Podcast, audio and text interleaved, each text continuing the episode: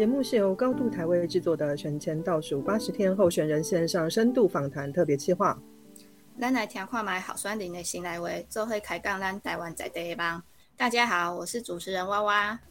大家好，我是蝴蝶，欢迎各位收听今天的节目。我们的录音时间是二零二二年十一月十一日星期五，今天是选前倒数十五天。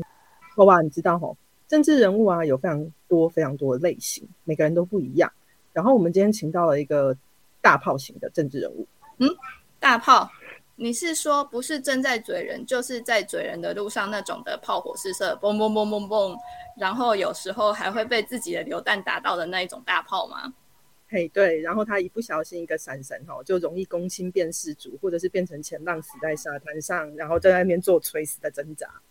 嗯，我完全可以感受得到。但是蝴蝶，你知道吼，我们节目相对于其他的节目是比较严肃。呃，多是聚焦在个人成长以及处理公共事务培养的经历，或是呃候选人他们的政策探讨。所以其实我有时候会就会觉得，甚至怀疑，像这种打仗急先锋到底是有没有做好他应该该做的本业？呃，真正关心他选区的选民，还是只是会嘴上说漂亮话抢声量而已？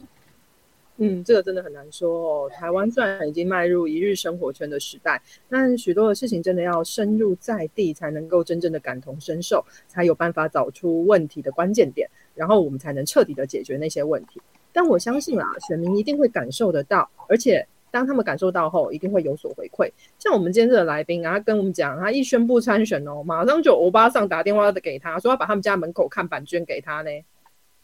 哎，真的假的？那是看起来就是那种乖孙的呀，乖孙型候选人，但还是有一点点叛逆的纯哄笑脸呀。我们第一次收回问卷的时候是被候选人挑战的，挑战挑战我们啊！所以他今天是来跟我们吵架的吗？哎，我觉得应该不是啊，蝴蝶，我们好好说话。我觉得他应该是来跟我们一起教选乡长的吼。我实在其实很怕被他的炮火击中，我应该先去穿个防弹衣。那我们问他说：“你当议员可以改变什么？”吼，他说：“其实议员的职责并不是我改变了什么，而是我串联了什么。”我觉得其实这也是一种从另外一个角度看事情不错的观点。哦，你这样说的话，我就有一点好奇了吼，有一点想看看他从不同的角度来，呃，帮我们说一说、分析一下对选举跟选战，还有候选人当选后的职务的一些想法跟看法。好，没问题，只要他不要追我们、泡我们都好。还是我先来去化老妆，让他觉得我是欧巴桑，请他对我们放尊重一点。卖孬卖孬，让我们来欢迎台湾接近高雄市三明区的议员候选人张博洋，小博你好。Hello，你好，两位主持人，大家好，还有我们所有收听 Podcast 的听众朋友，大家好，我是台湾激进这一次要来参选高雄市三明区的呃六号议员参选人，然后也是激进的前新闻部主任。那虽然两位都叫我小博，但我其实本名是张博洋，对，就是博士的博，海洋的洋，就是大家大家好这样。好，那小博，我们要开始正式进入节目的重点。请你先简单的介自我介绍一下。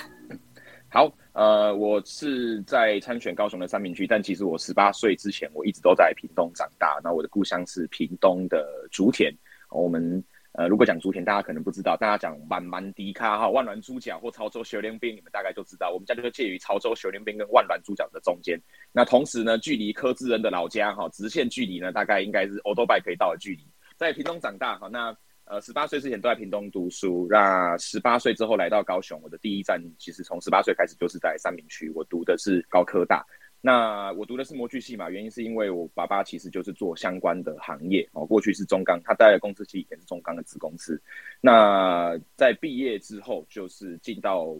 呃这个相关就是工程相关的行业去做管线的设计，那也待过现场的工地，担任过监工，然后也待过呃。这个产界的就是呃，怎么讲设计端呢？就是说我我的第二份工作其实是在设生设计生产的手机电路板的生产设备，好，不是不是维修设备，是设计设备。那在因缘机会下，就是说在三一八之后，然后认识了基进，那从那时候开始就一路在基进担任职工，那担任了五年的这种自己带便当来的职工。那后来在韩国瑜当选之后，韩国瑜二零一八年十一月当选，我在隔年就是二零一九年的。呃过完年之后，就正式的来激进，成为这个正式的党工哈，就是从自己带便当变成可以来这边吃便当哈，就是非常呃等了很久。对，那从那时候开始，那当然一进来激进之后，就是就开始罢韩嘛，所以就一路从这个罢韩开始，就大家开始在网络上或新闻上可能比较常看到我。那到了这个后来到中二选区去协助反恶霸，然后回来之后就。因为接下来就是二零二二年就要选举了，所以就投入了这一次三明区的呃议员选举，主要是这样子。嗯，那我们说你春通笑人家，我觉得真的是没有说错哈。因为听说你在就学时期的时候就开始跟人家搞社会运动，然后在学校做串联。哦哦，对啊，你第一次碰这些东西的时候，就是那个反媒体垄断嘛。那我们很好奇的，就是说你那个时候是归回哈，是什么原因可以让你在屏东接触到这些东西呢？然后你做什么？其实最早，其实最早是家里啦，就是我我我们家人其实是很喜欢讨论政治的。然后我我爸有帮台联的候选人开过宣传车。然后我高中的时候是全校唯一一个会围阿扁围巾上学的同学。但我其实那时候没有什么政治意识，我当时就是觉得阿扁围巾很酷，就鲜绿色，然后很就是蛮漂亮的。然后我们家有阿扁，阿扁的存钱，就是那个时候我们家里其实对政治是，就是对于阿扁那种台湾狼出逃听的那种故事是会被感动，就是我们就是其实我们其实就是台湾基层，就大家对于这样子一个台湾人打拼的故事是会感到感到感同身受，所以家里对政治是蛮高度参与的。那当然后来发生了一些一些状况嘛，一些政治上的一些状况之后，家里开始就对政治冷感，然后就觉得蓝绿一样烂，然后就会觉得说这个啊，比方说什么国民党比较会拼经济，然后开始订阅联合报哈之类的这些，就是这些。这些这种由绿转蓝，或者是大家对于政治，其实这个也，我觉得它也不叫由绿转蓝，它比较像是说，就是基层民众对于政治的失望。当然，伴随着那个失望来临的时候，你就开始觉得说，你就开始去抗拒它，或者是害怕它。那台湾人对于害怕的表现，就是你们都很烂，我最高尚啊。他们是用这种这种抗拒的这种方式去展现出他的抗拒跟害怕。那所以。嗯，其实我们从小就对于谈论政治这件事情是不陌生的。那其实一直到反媒体垄断的时候，我自己就会觉得跟同学啊，我们其实几个会常常混在一起聊天。那那时候也没有什么台独意识，什么都没有。我们单纯就只是觉得说，怎么会有一家媒体啊这么这么的嚣张这样子？所以我们就在学校串联的那个反媒体垄断的运动，其实也没有很困难，就是在校门口，我就是只是比别人脸皮厚一点，到校门口拿一个牌子，哦我是张博洋，我在高音大，我反媒体垄断。然后就欢迎，就脸书上发文，然后邀请大家一起来校门口，我们准备牌子让大家来拍照。那这是我第一次参与的这种，呃，比算是比较小的社会运动。然后那个时候还创了一个学校的社团，叫高印蝴蝶社。然后大家听到蝴蝶，想说为什么叫蝴蝶社？没有，你们是动保，你们是什么昆虫社团吗？但其实不是，因为那时候成大有一个叫林非凡，他们那时候弄一个叫零二社的东西。那零二的谐音是控力嘛？他们是用抗议嘛，就是用这个方式。那我们就觉得说好酷哦，我们也要用一个很靠背的东西，就是跟他一样。所以呢，我们就想说啊，我们三个聚在一起，很常靠背劲敌，干掉劲敌。好，啊，那个靠背翻成中文就是写成中文就是哭爹，所以我们就叫做蝴蝶社。对，那其实就是三个很喜欢靠背政府的人，就是叫蝴蝶社。对啊，总之就是那时候就是有一段学生时期的故事。那后来就是我第一次。呃，后来开始关注，就是在网网网路嘛，在脸书上，我是第一次其实看到一起在立法院门口的演讲，啊，他就讲了一句话，他就说什么什么从来没有蓝绿一样烂，啊，然后他也讲过说，如果你觉得政府不做的不够好，那你就出来把它取代。如果你不这样取代他，你又要每天你不你如果你每天骂他，可是你又不想多做什么，因为你骂他表示你比他好，你才有资格骂他。可是每天骂他，你又不想多做什么，那这样你就是在靠背而已，你就什么都不是。然后，所以我其实那天看到那个演讲，我就觉得说，好像真的该做些什么，可是我们又不知道该做些什么。好，所以，所以那阵子网络就大爆发嘛，每个三一八的时候，整个同温层就是整个就是大家就是很多的论述一直不断的出现。然后我也会开始去参加一些论坛等等的。那其实我最早是跟民进党的系统比较接近，我接到的第一通电话其实是民进党屏东县党部的青年部主任。那他这次也有参选屏东市的这个议员，他叫文俊赵文俊。那他就打给我，他就跟我说，就是屏东县民进党党部想要找一些年轻人来做一些青年相关的事情，问我有没有兴趣。那我那时候其实还在一个政治好脏脏的阶段，我想说，可是他是我连友，我想说好办就卖你一个面子，就去参加这样。那就因为这样因缘机会，就这样就越参加越多，后来就变成了连续在屏东帮民进党党部办了两届的青年营。我第一届做执行秘书，第二届当副总召。然后但是都是没有薪水，都是跟公司请假，就是来来来筹备办营队。然后一有一次刚好就遇到小英选举，然后所以就是还办办的蛮蛮盛大的啦。那后来为什么没有留在民进党的原因，其实是呃某程度来说，我会觉得呃民进党在做的事情，其实很多人都已经在做了。就是不是说民进党不好，也不是说民党做的事不重要，反而是我认为说，如果一件事情已经很多人都在关心了。大家都大家都在做的话，我去反而是锦上添花。可是如果另外一件更重要的事情没有人在做，那我去是雪中送炭的话，那我们应该要把我们的经验跟我们的力气花在这件事情上面。那因为我从小就是一个，你越要我这样，我就越不要这样的人，就是一个很很反骨的人，所以 所以所以我就会觉得说激进会比较更吸引我。所以在绕了那么一大圈之后，就是后来我还参加过那个。呃，那个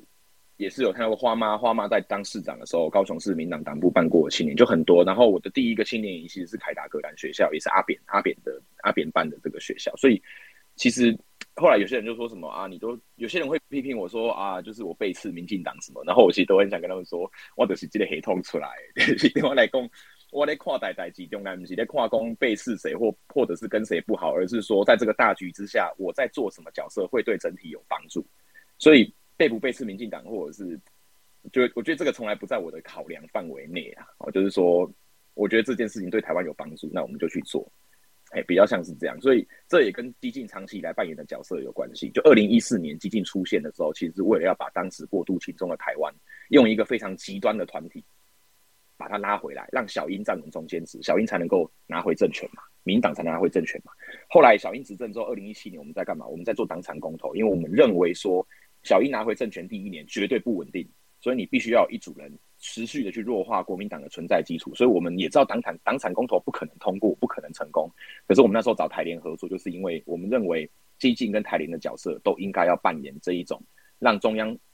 绿营执政的情况之下，另外一组人要去想办法扯国民党后腿。其实这个就是我们的角色。那后来包含后来的抗中啊、联署啊等等代理人法案，其实都是在。我们知道大局怎么走的情况之下去找自己好好扮演的角色，所以有些人会说基金是侧翼，那我们都会觉得说，如果我能够把运球球一直运运运运到到踢球，像足球一样嘛，我能够运到球门前面，我最后成功一球传给主将，让主将射门成功，你会觉得我是侧翼吗？不会，你会觉得我是功臣啊。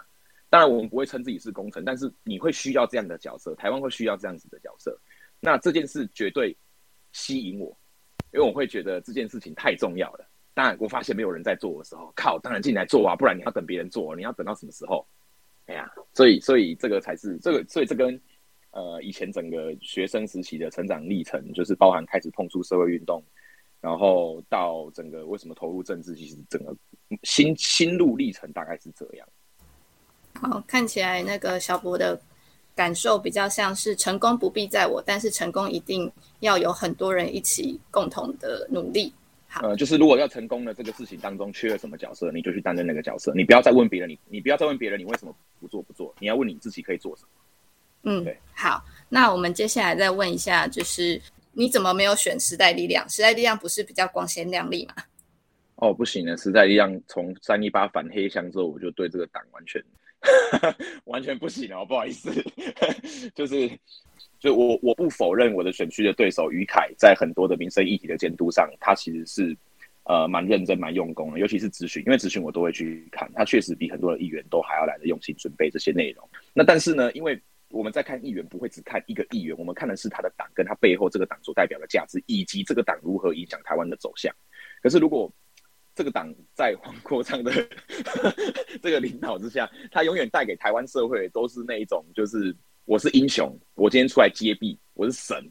就是他完全跟我的，就是说他完全跟我的中心思想跟我的核心价值，就是我就是很讨厌人家拜神啊。不过我想要回应一下，就是刚刚呃两位有提到了，就是说呃确实选举的时候很多的时候呃有些人他是有知名度有网络声量，然后他讲话是大炮型的候选人，但是呢呃往往这些人他在获取知名度的同时也会被质疑说啊你经济你是今天就搞攻击基础。还是说你真正对你在的被双 K 的收在哈，啊你有线你有了解哦，你是准真的准备好了，还是是你单纯的呃就是一炮而红，所以你要选举？其实这跟台湾的选举文化有很大的关系啦。就是说，真正准备好的人，他未必选得上，因为他可能没有知名度，大家觉得他很无聊，讲话就是中规中矩啊，大家没有对他没有记忆点。那也有可能是有些对你讲话有记忆点，然后知道你在做什么的人，然后一炮而红啊，出来参选。可是他选得上，他也哎，他有机会比别人有更高更高的知名度可以选上。但同时，他选上之后，他未必可能是这个行业的专业。所以其实这个是一个蛮吊诡的事情，就是你没有知名度，你选不上；你有知名度，你选上不一定会做事。所以呃，我觉得它会变成，因为当当然这是一个不可避免的状态，就是尤其现在在这种素食的网络文化的情况之下，其实。呃，网红参选几乎已经成为某个程度上的必备条件，尤其是在都市选区，乡下选区不敢讲啊。哈，都市选区很多的，就其实蛮蛮多潜力的，然后蛮多潜力在这这个现在的台湾的政坛上是潜有潜力可循的。所以，呃，我自己会觉得说，当然参选你把选区做好了解，然后把你的证件准备好，把你要做的事情准备好，这个本来就是这这个本来就是一个一个基本功。那但是你又不得不。去想办法做各种另类的宣传，去让选民对你加深印象。所以我觉得这个是一个，这个是一个平衡的问题。对，倒没有说哪一种特别好或哪一种特别不好。就你知道，我我我老实讲，我要出来参选，我对于要挂八韩式君子这件事情，我一直到上个月十月底，我都还在跟我的团队争执，说我可不可以不要挂八韩式君子。就是我对于这件事情是反感的。但是就像我刚刚一开始前面讲，前面讲，你选举的文化是一回事，那。你要选上是一个，你要选上要很多，要要想方法。所以在这个东西，我其实到目前为止，我心里还是很冲突的。就是说，我会认为说，就是要选上，当然你必须要讲一个让民众有记忆的东西，他会知道你是谁。你重新去，你重新去建构张博洋这三个字，绝对不会比你告诉他你是霸韩之运子还要来得快。可是呢，在你在强调这个品牌的这个这个这个。这个怎么讲？这个 mark 的这个过程当中，我就会觉得说啊，我就是我就是不爱人去，因为什么代志去给你尊重啊？我就是唔忙讲大概是因为刚刚讲 A D 这些少年人真正是对台湾的整个政治的新陈代谢是有帮助的，或这个基金这个品牌，它是能够去带领台湾走向下一个十年、二十年的这种本土本土双引擎执政的状况，它是有帮助的。那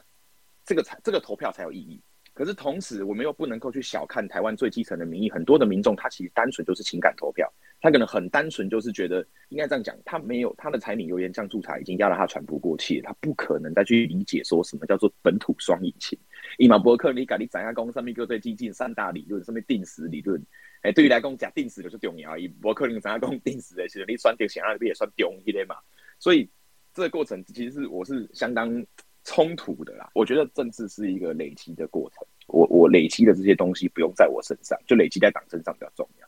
那那时候我的师傅也是文俊，文俊就会跟我说：“你你黑脸书哈，我在基地骂那下，你不要写太过果断，太过太过武断，因为这个对于以后你要选举，因为他那时候是看好我以后会出来选。可是我跟他说，我就跟他说，文俊，我我只是一个上班族。”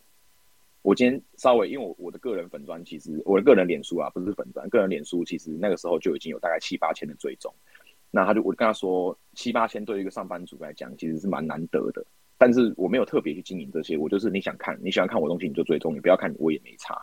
那我如果不能够讲我想讲的东西的话，那我干脆把脸书关掉。以前就会这样想，就以前年轻的时候会这样想。那其实这整个累积下来，就是我会觉得说，不管是好的坏的，它最后都会成为你。的这个养分，就是如果我没有从激进刚加入的时候开始去折文宣、搬桌子、载东西、载桌椅、载主席到处跑，陪他去日本募款等等的，然后开始去能够拿麦克风学着人家这个当小喇叭啊，当喇叭手、麦克风手啊，然后这个慢慢的去学会呃背演讲稿，然后去参加一些论坛，开始举手发言等等的，我就不可能在罢韩的第一场记者会有办法讲到媒体，然后我的内容去下标。就是说，其实它就是一个一个整个累积的过程，所以呃，你很难说你一开始就知道自己会发生什么事。但我我只能说，就很老很老套的说，就是说你必须要认真的面对当下你所在意的每一件事情，因为你不知道这些东西未来会不会成为你的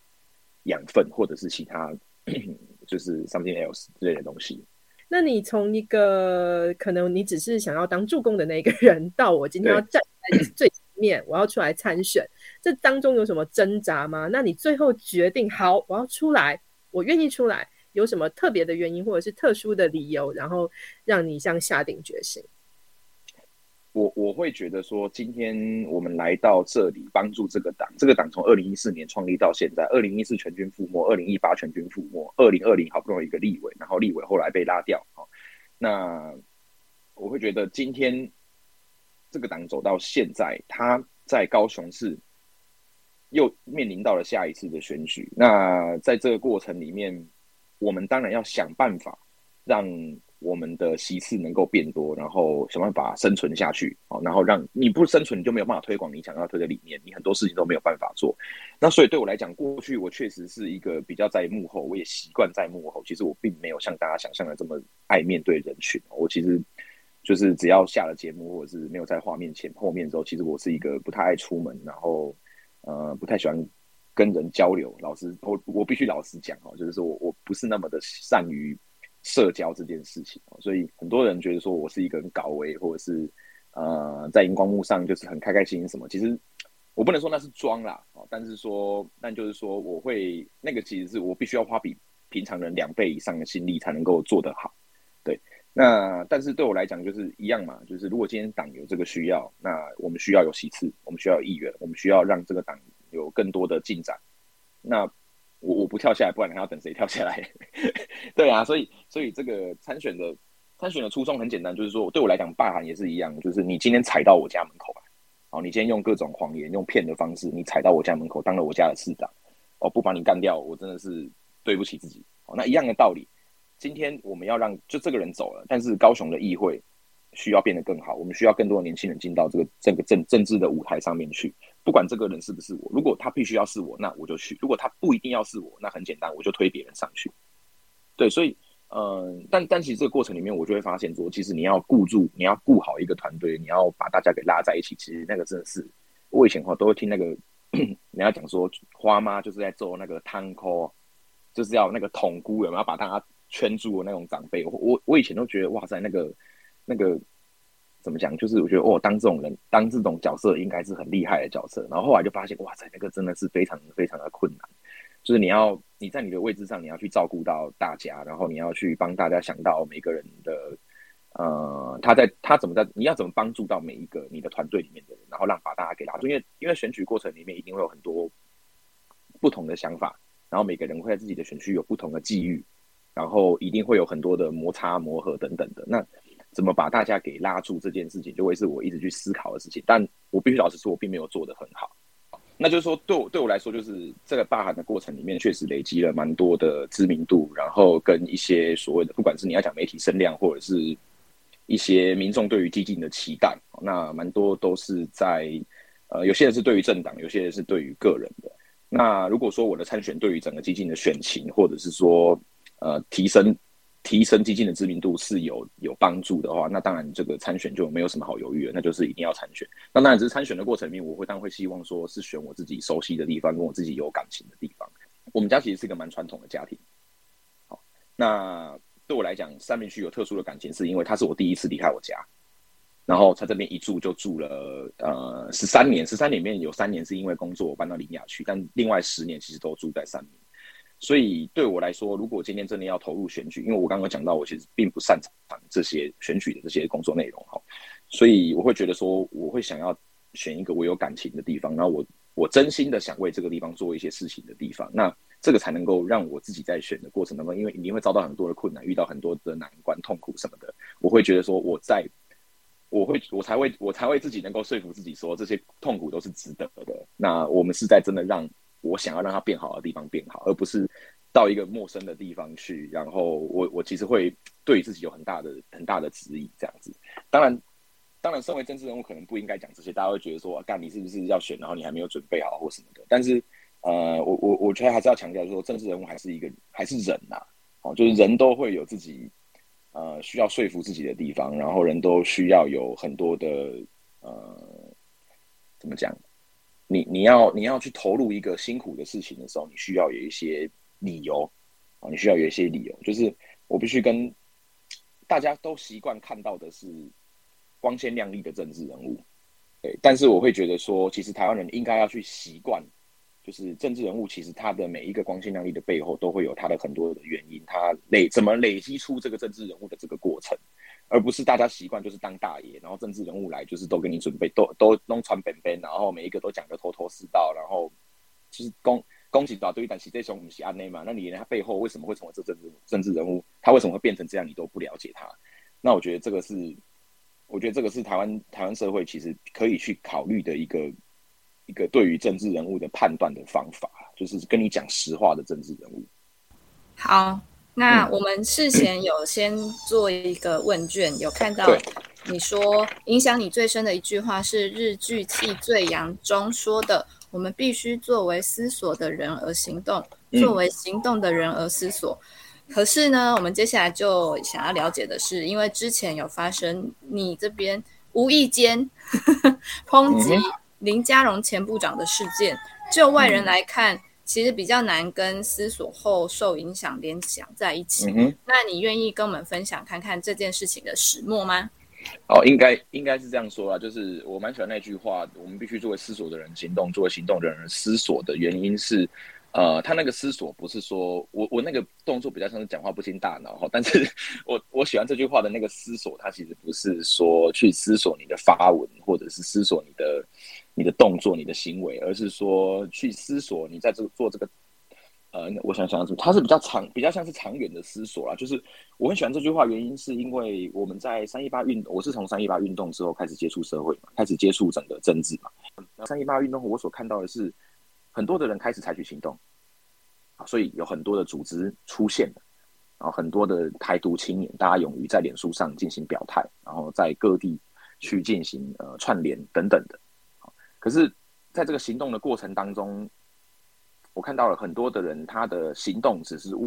为了他自己能够在这个过程当中，诶，在这个在这个浪潮里面去成为一方之霸，但他并没有去思考这个浪潮浪潮过后的下一步，台湾要走向。什么样的方向？所以，像当岛国前进开始进行什么全台公投联署的时候，那我认为那个就是一个思索错误后的行动，就是你没有让，因为你去政治化，所以你没有让整个三一八那种台湾对于反中长期以来对于空中国那种非常内心幽微的恐惧，那种中国情种的恐惧，把它升华成在政治上去让台湾的政治能够正常化。他没有，他反而去进入非常细节、枝微末节的公投法的下修。所以这个对我来讲，就是他们是行动的人，这个我我肯定他们的行动，但是我认为这是没有思索的行动。好，那思索的人是什么？就三一八后也出现了非常多的台独理论家，每个人哦什么法理呀，怎么样怎么样讲的头头是道，但是你们的行动在哪里？所以我的认我认为说，但我并不是要去批评这两种人都是怎么样怎么样，而是说。当我们在思索，我们在行动的过程当中，我们必须要去思索这个行动的下一步在哪。我们这个行动会带来长久、短期跟长期的影响。那我们在思索的时候，因为思索，你我们在思索的时候，我们必须要去思考，我们这个思索是为了我们的行动，而不是为了思索而思索。所以其实，呃，因为我自己读理工嘛，那我当然不是成绩很好的学生，然后，但是我的整个我的逻辑的训练就是告诉我说。我我的应该说我的理工的逻辑训练，当我进到政治圈的时候，我会很我会很不解，就是我会我会对于这个圈子的生态非常的不解，我就会觉得，那你为什么不这样做呢？那你为什么不这样子？为什么不那样做呢？你为什么要讲这个呢？就是我对于我对于这个圈子过度强调于人和，而不是强调于行动这件事情，我会非常的无法忍受。对，所以所以这也是我的。行事风格跟其他人不太一样的地方，就我我会觉得就是啊得罪人就得罪人，但是有些话该讲还是要讲，类似这样子的东西。所以当然这个有好有坏啊，就它一定有它负面的影响。比方说嘉荣部长事件其实就是这样。就对我来说，我在看到呃，先其实我我其实是对于恩恩的爸爸的的这个每一个媒体露出，我都是感到非常心痛的，就是说。那个其实很像当初看到洪仲秋、洪慈用的那个感觉是一样，就是他出现在媒体上。那民众对于这种媒体所丢出来的血块、血包，其实大家是嗜血的，大家会想要看到更多，大家想要看到坏人得到惩罚，大家会想要看到被欺负的人他的泪，就是说，就是说，这整个，我我觉得那个要有点像那个有一部有一部。电视剧好像是危险心灵吧，反正就是他最后就是在讲说，就是大家都在各取所需，就媒体获得了他要的这个曝光跟点阅率，好，然后政客获得了什么什么，然后当事人他的呐喊，最后其实怎么样怎么样怎么样之类的。对，那对我来说，我我其实被某一件事情很打很很很 touch，就是恩恩的爸爸在好像恩的事情出现之后，他有一次就发文，他就说他其实这件事情之后，他跟他老婆其实想回到原本的生活，但是他们发现他们回不去原本的生活了。那原原因是什么？原因其实就是因为。呃，他们他们的心里面就缺少了一块东西嘛。但是你要知道的事情就是说，他为了要去获就是说去平复他那个受伤的心灵，他必须要再接受更大的苦难，也就是上电视、上媒体，然后出现在大家的公共讨论讨论上，然后被一派的人干掉，说他是为了钱。他等于他在争取的这个过程当中，我们以为他会争取到他应得的权利，但是他没有。所以他的每一次曝光，我都会觉得说。就是这个人真的非常非常的勇敢，然后但同时我也觉得很心痛，就是他就是一个平凡人。我们作为一个平凡人出来罢韩，每天遭受到韩粉这样无情的干掉、洗版什么的，我们自己都会觉得就是很不舒服、很不舒服的。我就会觉我我甚至会觉得说，我干嘛好好的搬不上，要出来被你们这些韩粉骂？可是他不是，他是我还可以回到工作，可他回不去，他回不到他原本的生活。所以我对于那个，我对于那种整个戏、整个恩恩爸爸的出现，我其实是非常舍不得，然后非常难过。好，那后来，所以当天我看到那个我的手机跳出一个快讯，就是李佳龙说，呃，他当选后他会什么？第一个要做的事情就是公公布恩恩的真相。那我必须讲，就是说我不是专职的政治人物出身啊，我也不是，我也没有受过类认识类类，就是说对我来讲，我就是一个。当然，这个有些人会解读，会说我就是躲在我就是躲在庶民的庶民的党一这个挡箭牌后面我的意思是说。我我的直觉感受就是，不管今天有没有选上，其实追求真相本来就是每一个人，我们就应该要帮，我们都应该要去追求的。所以，呃，当然我知道，我当然知道，就是当然，交通部长他有跟我们解释，就是说他其实他就是利益，他他的利益是好的，他就是当然是希望能够来公布哈。当然，我觉得我是因为看到那个标题之后，我就瞬间就是脑充血，我就觉得说，我就会我第一个时间的想法就是觉得，啊啊，难道你没有选上就不追了吗？哎，就是我我会觉得说，或者是另外一个程度上，就是我会觉得，就是他爸爸，就是我不知道哎，我觉得那个时候我的心里面的感觉就是，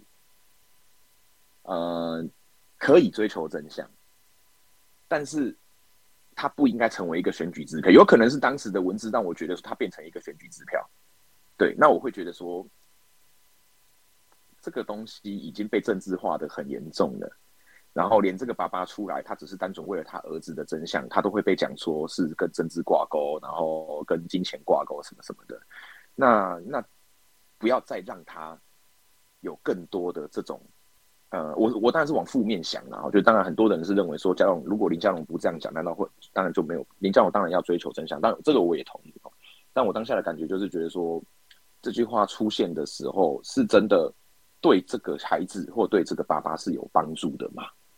哎，我当下的质疑是这样。当然，我可以花很多的时，我其实应该要花更多的时间去把我整个的想法把它写清楚。然后，但是当下并没有做这件，当下就是很脑冲的，就是直接写一个发文，就说脑袋到底装什么？对，因为我当下就是很直白的把我当下看到这句话，我并没有点开那个新闻去，我就是看到这句标题，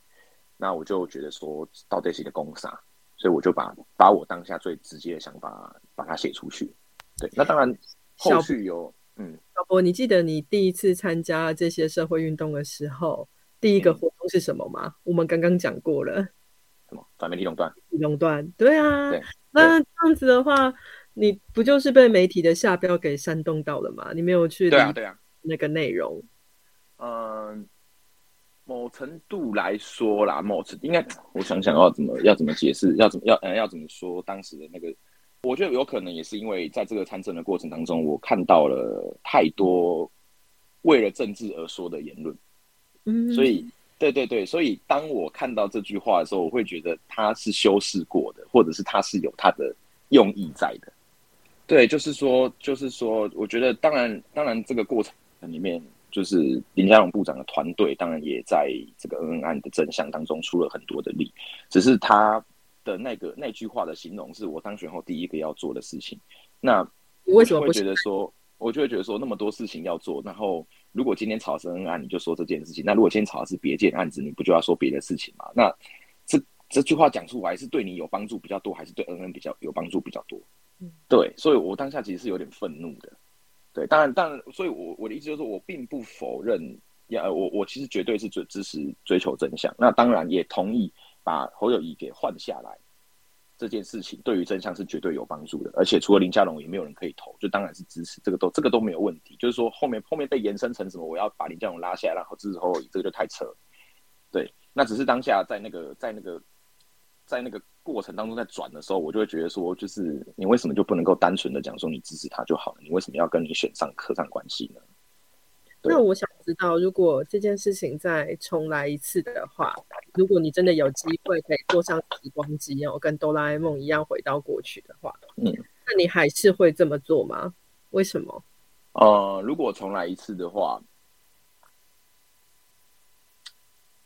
好问题耶，真的没有想过。如果如果从来在那个当下，我看到那一篇新闻，我应该就选择不会多讲什么。对，我就选择不会多讲什么，就是我就会把它当成是我在这个过程当中看到一路看到的那些风景一样，就是然后它就是一就是一个风景。那我还是会继续支持恩恩的爸爸，然后也会认为说就是侯友谊就是掩盖真相，但是。我不会去挡人家的路，可是你如果不说些什么的话，那是不是又跟你的本心是一种违背？违背对，所以这个就是一个挣扎，就是在这个过程当中，你你可以，我觉得选举就是这样嘛，就是你其实也一直在跟整个社会的氛围去磨合，就是你可能一开始出社会，你是个有棱有角的年轻人，你是个仙人掌，然后长到最后，你就会变成榕树，就是你知道仙人掌是。只有你刺别人，别人不会碰你。但榕树是什么？它可以遮阴，可以攀，大家可以攀爬，大家可以利用。就是说，其实这个也是我一直很冲突的事情。但是我会觉得说，如果对啊，如果我今天你才三十岁，然后你就已经开始变得那么的世故的话，我觉得这个也不是我要的东西。老实讲，对啊，如果你三十岁你就开始哦，这是人 A 的啦，哦，你那怎样就会卖贡献这样呢？我觉得，那我来这边干嘛？好。既然小博决定出来参选，我看祖宗十八代也挖的差不多了。我们也了解，现在符合你心目中政治人物的形象不是太多。那么你现在自己要上前线了，你可以真实的告诉我们，你想要成为怎么样的政治人物吗？其实我觉得这是一个冲突诶，就是说，你知道，呃，你要成为一个，我并没有设定这个旅程会到什么地方是终点。就是说，议员是终点吗？还是立委是终点吗？我老实说，我进来进来参选议员到现在，我随时都做好要回去工厂里面蹲的准备。就是我的心态很简单，就是我不靠这个圈子吃饭。然后，当然回去工厂会很辛苦啊，因为所有东西就是两年就荒废，荒就是没有完全没有衔要你要怎么衔接？就是就我的意思就是说，我我如果我真的纯靠这个圈子吃饭的话，我就必须要服验这个游戏规则。那我会觉得，呃，我现在还是觉得做自己比较重要。老实说，但是我有没有哪一天，当我哪一天开始觉得吞下去，然后成全大局比较重要的时候，成全大家其他人比较重要的时候，有人可能认为那是一种成长，有人可能认为那是一种就是我开始懂事了。那当然也有可能，一种可能就是我开始觉得就是油条了，这个都是有可能。对，那我自己想成为的政治人物，其实我觉得这个蛮冲突的，就是说我自己所心目中所觉得很优秀的政治人物，你说呃这个菊姐，你说这个赖富等等，我自己欣赏的政治人物，其实他们。他们做最多的事情，其实就是把他们觉得吞不下去的东西，把它吞下去，就是去承担很多。他们一定在这过程当中看过看过太多太多，他们觉得太肮脏的事情。你说，你说讲平讲讲难点，我们屏东就好，我我自己屏东出生嘛，我们潘孟安县长很常被攻击啊，说什么议长是黑道啊，然后潘孟安跟他很好什么的。可是你要想，如果潘县长要让我们的县县政能够去发展，他要让县他的政策他的理想能够推动的话。他是不是必须要跟这些他根本就不喜欢的人去妥协？所以，呃，有人说政治是一个妥协的艺术，但现在都会觉得说妥协是艺术啊。但妥协其实更需需要的，有时候可能不是艺术，其实是你的心理心灵的强度。就是你有没有办法去去接受这些事情，然后然后把它内化。对，那那我其实一直觉得说，我现在其实很需要学习的，其实就是就是这一块，就是说，呃，我毕竟不会永远都三十岁，我一定会走到四十岁、五十岁。那我要处理的事情，我要去学的事情，一定会越来越多。那我会看到的风景，我会知道的事情也会越来越多。那在这个过程当中，我要怎么能够怎么样去，呃，就像李李登辉的那个嘛，吞一口脏水，吐一口干净的水。那吞到去哪里，大家不会在意，大家只会在意你有没有吐干净的水出来。那这些政治政治这些政治人物之所以伟大，其实就是他把这些别人不想吞的东西全部都吞下去了。对，那所以你说有些人在林佳龙部长的事件中可能会成长我说啊，对啊，这就是赤子之心啊，然后这些就是你，这些就是你你你还保持着政治人物的单纯跟纯真啊，什么什么的。但我有时候。自己一个人在想的时候，我就会觉得说，其实也不是，其实就是你那个草莓族，你都吞不下去，你就只是，你就只是想要把你的愤怒往外丢，但你并没有想要去成为一个成熟的政治人物。所以我就说，这是一个冲突，就是因为我到现在我还是会去思考，就是我要成为哪一种人？你要成为那种大家眼中的成熟的政治人物，然后开始跟民众有距离，然后开始啊讲一些大家觉得干是干话的东西，还是说你要成为一个匹配给啊，看到什么不爽就讲出来？但是你最后其实就是一直只会一直讲一直讲，但你并没有成就任何事情的人。对我觉得，我觉得我还在那个学习的过程呢，所以呃，我也很直白的说，就是要成为怎么样的政治人物。我当然在提纲上我是回应说，我想要成为一个邻居型的政治人物嘛，就是很单纯，你可以在你的选区里面看到我穿的短裤拖鞋，然后在那边路边喝饮料。就是我刚讲的，我们家并不是政治出身，那我因为因缘际会之下获得了这种所谓的。媒体知名度，然后声量，甚至还能够哇塞，一个屁孩出来选议员，这是多么多么难以想象，以前过去难以想象的事情。呃，但是，嗯，但是我觉得就是因为就是因为这样，所以我们更应该要去保持那一种大家当初对你的期待的单纯。对，所以或者我才会说是一个很冲突，就是我知道成熟的政治人物应该长怎样，但是我还在那个我要不要跨出去，就是我一定能够扮演的很好，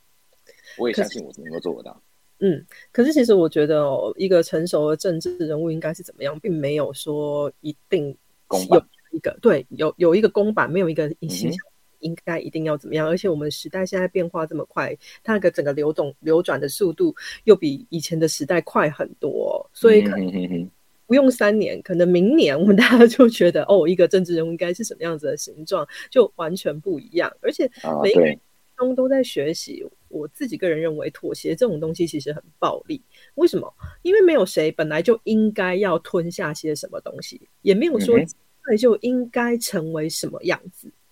但同理来说，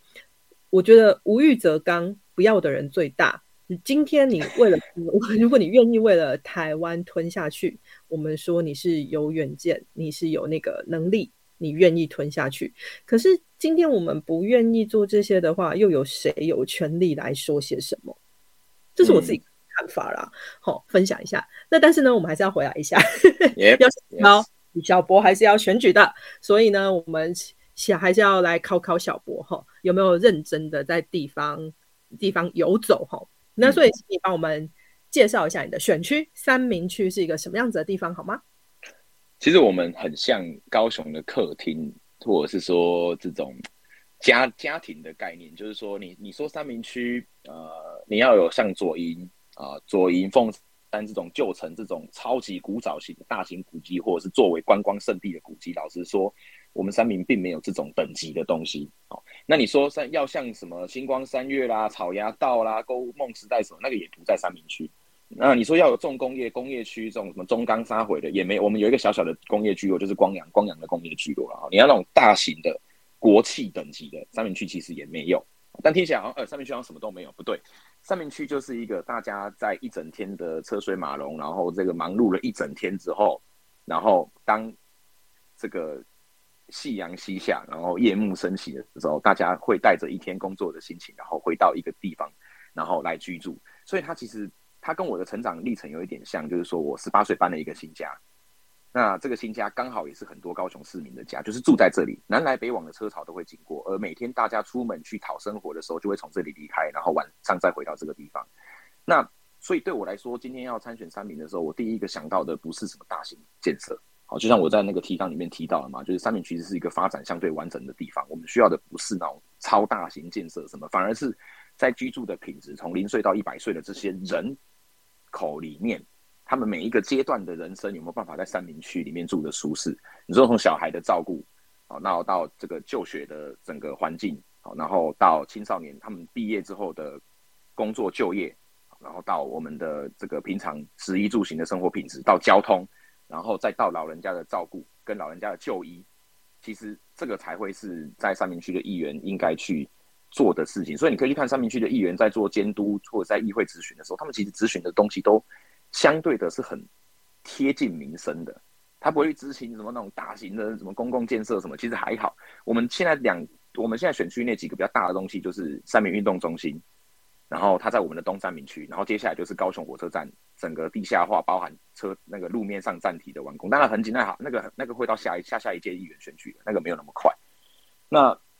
这个是我们现在三明区的一个状况，所以所以当参刚开始要参选的时候，我要去书写说三明区对我而言是什么样的地方，我就直接写一句话，就是它就是一个像家像家一样的地方。对，然后大家就说废话，那个选区不像家一样？我说不是，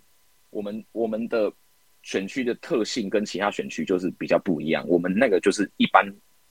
而且我们的人口结构其实也跟整个高雄人口结构很像所以，呃，这个是我对于三明区整整个的整个的感觉啊，也比较像是这样。那我们想知道说，你想做些什么样的事情，呃，可以让选区以及选区里面的居民，甚至是高雄市民的满意度更高呢？例如说，你有。提到说，刚刚也说了哈，那个三明运动运动中心动工的事情，你为什么对这件事情特别重视呢？好，很简单，议员不是市长哦，这个概念要特别强调，就是大家会觉得议员好像要包山包海，然后什么都要会，议员要争取建设，争取什么，争取大楼，争取车站，争取公车那种。我跟他讲，议员不是市长，所以你在这个选区之内的时候，你一个议员，你不要去跟大家画一堆大饼。我来，我当选议员之后，我要干嘛？要干嘛？公车搬家什么的。我跟大家讲，很多东西都是团体战，你可以跟其他的议员有共同政见，大家一起去联署，一起去争取。但是如果说三明区要让大家有感，好的大型建设，基本上我会讲，我为什么会强调运动中心跟所谓的高雄火车站站体，好，还有这个轻轨捷运，是因为这个叫做顺风车啊，就是说，当你知道政府要在你的选区之内做这几项重大的公共建设的时候，议员的职责是。让这个公共建设进来这个选区的时候，它跟民众是能够去做联动的，而不是说今天政府就说啊，上面区我弄了一块地哦，放个运动中心在那边，然后都没有议员的事情，不可能。你要怎么让这个运动中心或者是所谓的轻轨捷运跟民众的生活有连结，甚至是民众感受到不便的时候，他找有能够找得到有人可以去反映，然后让这个地方去跟他们的生活再做更 close。就是你不要说运动中心盖好之后，大家发现这里大塞车。然后严重影响当地生活品质，或者说你今天盖了一个轻轨之后啊，轻轨盖完发现，哎，当地民众都不搭，当地民众没有诱因要搭，哦，或者是说当地民众觉得说出入很不方便，车祸一堆之类，这个不可能。所以你都要或者是转乘不便，老人家不想用，所以你要议员要做的事情，反而是当市政府已经决定要在这边做什么东西的时候，你去让他跟民众的生活连在一起。所以我刚才运动中心是因为对我来讲，运动中心现在很明显，它就是一个。政府花钱让民众能够用很简单的门票进去运动的地方，可是我们三明区其实有高医啊，我们有医学中心啊。那你今天运动，如果你告诉我运动强调的是让民众的生活更加的健康，让老人家可以进去运动，年轻人可以进去运动，有冷气空间，然后有不会淋雨的室内空间可以运动，那有没有机会让这个运动中心跟我们的医学中心是联动的？好，这个东西我觉得可以去思考，就是运动科学的部分。你比方说你在运动中心里面。你可以做很多的项目嘛？那你会收集你的身体数据？那这个数据有没有可能去跟高一的一些，比方我们我们现我们有高一，还有高我们有高雄医学院跟高雄医就高一 有有医院跟学校啦。好，那你有没有办法让这个运动中心成为跟这两个相关科系去做联动的一个公共建设，而不是说它只是政府帮你盖一个健身房，免费一个便宜的健身房？我觉得这样很可惜。所以。怎么让这些公共建设更加的去活化，更加的去扩大它的使用效能？这个我觉得会是议员可以做到的事情。好，你说议员的职责从来不是改变了什么，而是串联了什么。那政治支票，我想大家都会开，嘴上说说，往往也是没有人会去查验可行性或是职职权的管辖。那选民应该要怎么样分辨候选人是不是喊喊而已？呃，应该是这样讲啦。我跟你讲，候选人喊怎么样不是喊喊哦，这个很难分辨，原因是什么？你知道吗？四年就忘记了啦。我就问大家嘛，谁还记得四年前你的选区现任的议员提出来证件是什么？你只记得陈其迈一直讲台积电。好，我老实讲就是这样啊。那你明你明天就忘记今天吃什么了？对啊，对啊，对啊。这个你四年后你会记得你的选区议员四年前讲什么？很难呐。当然，我我不反我不否认，很多有些还是会有很多很认真在研究的人，他会去记得。但是我我必须老实讲，就是大概九十趴以上的民众是不会知道这件，他只在意当下的感受，但不是说他笨，而是因为像我前面讲的，他有柴米油盐酱醋茶这么多事情要烦恼。伊波克林五时间去以及你适当精力改工，你底加被补给的，积累什么什么足球场啊，哦，伊波克林给几几的物件，所以我我我会觉得说这个东西重要的在于说。你在当议员的过程里面，你必须很明确的告诉民众，就是我今天做的是监督，就是市府推了哪些政建出或哪些建设出来之后，我怎么让，就像我刚讲，你怎么样去活化这些东西，然后让它，呃，比方说不要让不要乱花公款，好，然后让它跟民众的生活更具更具接近。那甚至是说串联了什么的意思，是因为你有公权力嘛？那政府不可能知道民间每一个角落发生什么事情，里长跟议员会最清楚，所以。议员在做的事情，反而是说，当如果比方说地方民众哪边，呃，这个好哪边某某个地方缺弱势关怀的时候，你可能去找社会局。他如果是一个个案，好，你可能找社会局；两个个案、三个个案，你发现说，哎，他好像是一个普遍性的案例的时候，那你可能就必须要来介入处理这件事情。那甚至是用公所谓的这种公家资源来处理，它就不会变成是议员的个人服务。那台湾现在很可惜的就是说，因为议员要选票嘛。那选票哪里来？除了空气票之外，服务票啊，服务票是什么？就是个别的议员服务嘛。我被你服务过之后，我就一家人一辈子都挺你。好，有可能会很多很多，其实都是这样。好，所以你看，每次到地方选举，大家都说在地服务，在地服务。可是这个很吊诡啊。如果我们的制度是 OK 的，为什么会有一堆制度的调出制度的这个安全网外面的人需要议员的个别服务？那对议员来讲，我今天有了服务案件，我就会有选票。那我何必把制度补好呢？我就等服务案件来找我就好了啊！因为服务案件是最直接的，你跟我陈情，你也票的是我爱嘛，你鬼给回来票，拢五克连是我爱呀。所以，我们年轻的议员作为一个打破制度的人，其实我们要做的，有作为一个要去打破这个结构的人，其实我们应该要进去也是想办法在制度上去补漏洞，而不是去一直强调说服务怎么样，服务怎么样，服务怎么样。好，因为。我觉得你强调服务怎么样？那那人家给在现任，我跟你讲，如果你要强调服务怎样，大家都给严清标服务就好，严清标全台就会服务啦。谁谁服务比严清标好，对不对？只是后面后续会有什么问题，我我不能保证而已嘛。对啊，那那那这样你要年轻人干嘛？就是大家讲很好听啊，年轻人带改革的动能啊，新陈代谢啊，太旧换新，要有下的人来做啊，这啥这好不？那鬼体卖算，你鬼体和老的好补的喝啊，老的他怎样？老的还有门路嘞，老的还可以帮你抽红单呢。年轻人敢帮你抽红，年轻议员敢帮你抽红单，你懂我意思吗？就是我觉得那个都是我我在看，我都觉得非常的不以为然啊。老实说，我作为一个选民，我觉得非常不以为然。就是讲白，就是很多人想要走后门啊，然后就开始强调在地议员一定要服务，要怎么样怎么样。然后我就觉得说，其实真正大的漏洞在那边啊，啊，你只在意他有没有给你便当，可是他背后开了多少的后门去捞他们家的生意，你哪知道？你哪知道？你都不知道啊！我们昨天才报，才发现一个高雄市议会从一百零二年编了十八、十七万的预算，邀请历届议员回娘家吃饭，十七第一年十七万，到今年编一百万，历届一年历届历届议员回娘家吃吃喝喝含送礼一百万，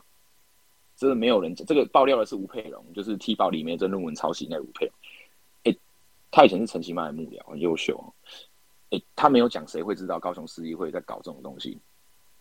对啊，啊，这个是重不重要？重要啊！那这议员有没有服务？有啊，有服务都很好啊。对啊，议员花你一百万，你开不开心？所以，所以就是我，我就会觉得说，就是，呃，议员是做一个监督的角色，所以你不要一堆支票，然后画一堆大饼，然后跟他们讲，跟他们讲说什么这个由我争取，那个由我争取。就是当然我知道这个都是选举的过程，选举的一个手法，哎，这个一定有。但是怎么样？我就觉得他他。我觉得，我觉得大家还是要科学一点去看待所谓的议员，他其实就是在帮你去优化你生活的人。那这个优化不是用个别的服务，不是用个别的打电话、关说走后门，而是用制度的服务。嗯，完全可以理解。我们必须要用理性来去看待，还有分析这些事情，我们才会知道自己有没有被骗哦。你说你不喜欢拜神，你也不喜欢民众把政治人物当神一样崇拜，甚至是一种过于偶像化的情况哦。嗯，这的确跟台湾当前的社会文化息息相关。我们觉得看在眼里有一点，可能也有点不以为然啊。不知道你看在眼里是一个什么样的情形？那我们应该怎么样扭转这样子的情况呢？我我我当然就是我很不喜欢拜神，就是因为韩国语就是拜神，大家拜神拜来的啊，不就是这样吗？韩总万岁，就是拜神拜来，中天也造神，中时造神，然后大家造神，韩国语就变这样，然后大家觉得他是神啊，always。这个神啊，以前黄国昌是不是神？也是神啊，大家都觉得他是神啊。黄国昌最多人在拜，黄国昌最多民进党支持者在拜啊。我老实讲就是这样，那大家是后来醒来了。对啊，那你说那大家是很讨厌他，那就是因为这样，我就觉得说，我就觉得说，今天不管这个叫黄国昌还是叫做韩韩国语，其实大家都应该要非常理性的去思考这个人他所背后代表的价值，他讲出来的话，他为什么会讲这句话，他的他的目的是什么？就是我们必须要去。很理性，当然这样不敢变科粉哦，科学性的看待，科学的去看待这些这些爆红的政治人物。好，那而不是说觉得啊，他出来，然后他这个在台上哭啊，然后他这个有很多汗呐，然后这个很辛苦啊，晒得很黑啊什么，然后你就觉得，但是我刚刚我我怎样讲台湾人第一站就是有几种。对这种经典零不一五，其中也同情啊，以以他会有一种侧影。你选举其实某个程度上就是情感动员，所以他一定会有那个成分在。但但我为什么选择在选举的过程当中，有时候还是会讲一些得罪人的话？我不是讲加龙事件哦，就是说我讲的是，就是像我刚前面讲的很多嘛，就就是觉批评选民的心态啊，然后等等的，就是我会觉得说，我们今天有这个能量能够出来参选，然后有这个知名度。我们当然就是要把握机会，把一些该讲的东西讲一讲啊，不然你下一次哪有谁理你啊？你下次要讲谁理你啊？你不趁这个选举的时候把这些该讲的话讲一讲，然后至少让社会有办法去讨论这些东西。对啊，所以你说拜神这件事情要怎么解决？我真的觉得很困难啊，因为这个是一个已经变成几乎变成民间习俗跟信仰的东西了，你要去解决是很困难。但是我们只能说，我们至少我们自己当政治人物的时候，我们不要变成那个样子。所以基信才会主打团队嘛，而不是主打什么强人嘛。所以我每次在路口参选，我每次在路口宣讲，大家都觉得我要讲我没有我路口宣讲，我都说我们这是激进全激进七个人，我们是一个团队，是一整个世代要进到议会，我们要去做的是新陈代谢，是太旧换新，我们是一群人在帮大家服务，而不是我一个个人要进到议会。对我来讲，不掉是激进这个品牌，这一群年轻人一直以来站在抗中的第一线，然后他们一席都没有的情况之下，他们站出来，然后站到整个伤痕累累。那现在他们想要进议会，不知道大家有没有办法让这群年轻人给他一个机会，这样。对好，那不过选情到现在其实也剩没几天了，看起来还是不怎么热络。请问小博会紧张吗？是否对你的选情造成影响？还是对各政党各政党的选情会有什么样的影响？嗯嗯，其实这样讲啦，选情冷，好，你可以看到台湾这次的选情其实都集中在北北竹桃，反而没有人关注南部。那南部原因是因为基本上绿营县市首长，大家的根基都非常的雄厚，经营的也非常的扎实。那当然政见政绩其实都让民人民有感，所以高雄人是可以完全感受到这两年高雄的不一样。那在这个情况之下，选情人的情况之下，其实对于仰赖网络选票、青年选票的，尤其是空气票的小党跟新人来讲，非常非常的不利。那他对于传统这种有固装哦、有基层组织的两大党来说，其实相对。不要讲好选，但至少守成是没有问题的。所以就是说，今年不是一个适合新人进入体制的一年，所以又是一个大对新人来讲是一个大逆风。那在大逆风的情况之下，在选举的时候就很容易发生一件事情，就是大家不知道你有选，然后大家也不知道你选，你就安安静静的上台，安安静静的下台，说不定你那个台阶走到一半就下台了，你也没有上真的上台过。所以其实。我为什么一直强调基金要打品牌、打品牌、打品牌？就是因为基金这次有很多的新人，其实大家过去根本就不知道你是谁，所以你放任这个新人在选区里面，等于叫他自生自灭。因为比钱比不赢，比资源比不赢，比人脉比不赢，比知名度你也比不赢。好，这个情况之下怎么办？你必须要让它变成是一个团队。你在地方上主打的是一个品牌，是 Nike、艾迪达一个品牌，用这个方式去，你才有办法在这种人海战术当中脱围嘛，这脱困呢？好，就是你可以看到基金选举的时候，大家我就问大家一个问题：你现在打开自由时报网站，绝对是盖板广告，全部都政治人物。你现在听电台，所有中间的广告全部都政治人物。你好，我是冈山谁谁谁。你好，我是林园谁谁谁。我是谁谁谁。在这个状况之下，一个选民他每天柴米油盐酱醋茶，他要记这么多的政治人物，他哪知道你是谁啊？所以选情冷的情况之下，大家就会选择自己原本熟悉的人去投票。那所以新人小党基本上全灭不是没有可能，好，全灭不是没有可能。所以我才会讲说，这个东西其实是必须要大家去坚定的去思考一件事情，就是说这些小党进到议会里面。他在未来四年所扮演的角色，所以你要增加的是执政党的占有，就是台湾激进。所以这个是我在地方上跟民众不断强调的一件事情。你比来四当你伯克连嗯满工，民进党无法都做就这代志啊，因为哪还做咧跟你对爬啦？哎啊，跟你对爬过程当中，你需要有队友嘛？你四个不同意来的，你民进党一人对爬时代力量对爬民众党对爬国民党，你一打三呢？迄是激进家里变二打三呢？啊，无你是要怕偌济人？转台湾如果无激进的时阵，你四个不同意是民进党跟全台湾对干。可是有激进拉出这条线的时候，是什么？是本土的去打这些扯后腿，你才能够让那个格局变成是台湾他们扯台湾后腿嘛？不然，如果你今天只有一个民进党打时代、打民众、打国民党，你讲说他们扯台湾后腿，谁会相信？只有中间只有民进党的铁铁杆基本盘会相信，但是不够啊！哎呀，所以激进是拉开光谱的人。这个是我我一直在选区里跟民众强调的事情。时间的关系，我们就请博洋来告诉我们，选民必须知道且非投票给你不可的理由。好，呃，其实刚其实大概前面就有就有大概讲讲到了哦，就是说未来四年其实是台湾在整个国际局势上相对比较紧急的。这四这几年呢，哦，在包含说习近平会有很多的动作。那因为台湾过去其实跟国外政党比较不一样，是人家是本土跟本土的对决，所以这一次美国其中选举，不管是民主还是共和党，他们都会一起担心红色势力对于美国选举的影响。但同样的，他们选出来的不管哪一个党获胜，他们不会有变成中国附属美利坚群岛这样子的一个忧虑。可是台湾会啊，台湾如果说今天国民党多数，不管是地方议会多，现在地方议会已经多数了，哦。大家还记不记得当年的蓝八线，直接绕过中央政府，蓝营八线是跟中国进行对接，跟张志军好进行各种各式各样的交流。所以为什么县市首长选举重要？